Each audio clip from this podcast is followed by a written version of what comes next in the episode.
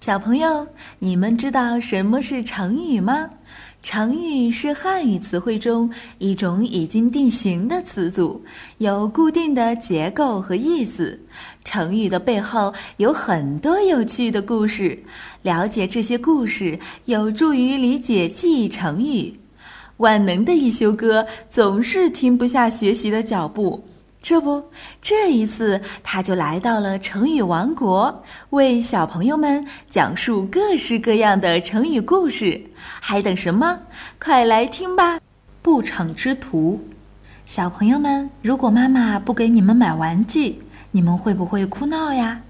春秋时，郑国的太子子嗣派人杀死了当时的国君郑西公，还私自让郑西公的儿子当了国君。郑国很多人都对他的这种做法非常不满意，打算向他发起攻击。可是还没动手，就被子嗣发现了，抢先一步把他们通通杀死了。从此，子嗣掌握了郑国的大权。后来，子嗣又重新划分贵族公子们的封地，给了田氏、赌氏、侯氏、子师氏四家少分了很多土地。他们都非常怨恨子嗣，于是几家人就联合起一些对子嗣不满的人，一块儿来对付子嗣。最后，他们闯进子嗣的房间，杀死了子嗣。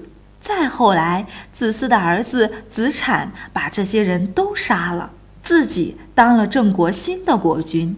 后来，人们把这个故事总结成一个成语“不逞之徒”，只因怀恨。是因心怀不满而闹事捣乱的人。小朋友们，我们一定要做一个懂事的孩子，不要向爸爸妈妈提出太过分的要求，要学会孝敬父母，做一个好孩子。好了，想要了解更多内容，微信关注易修哥，记住是艺术的艺哦。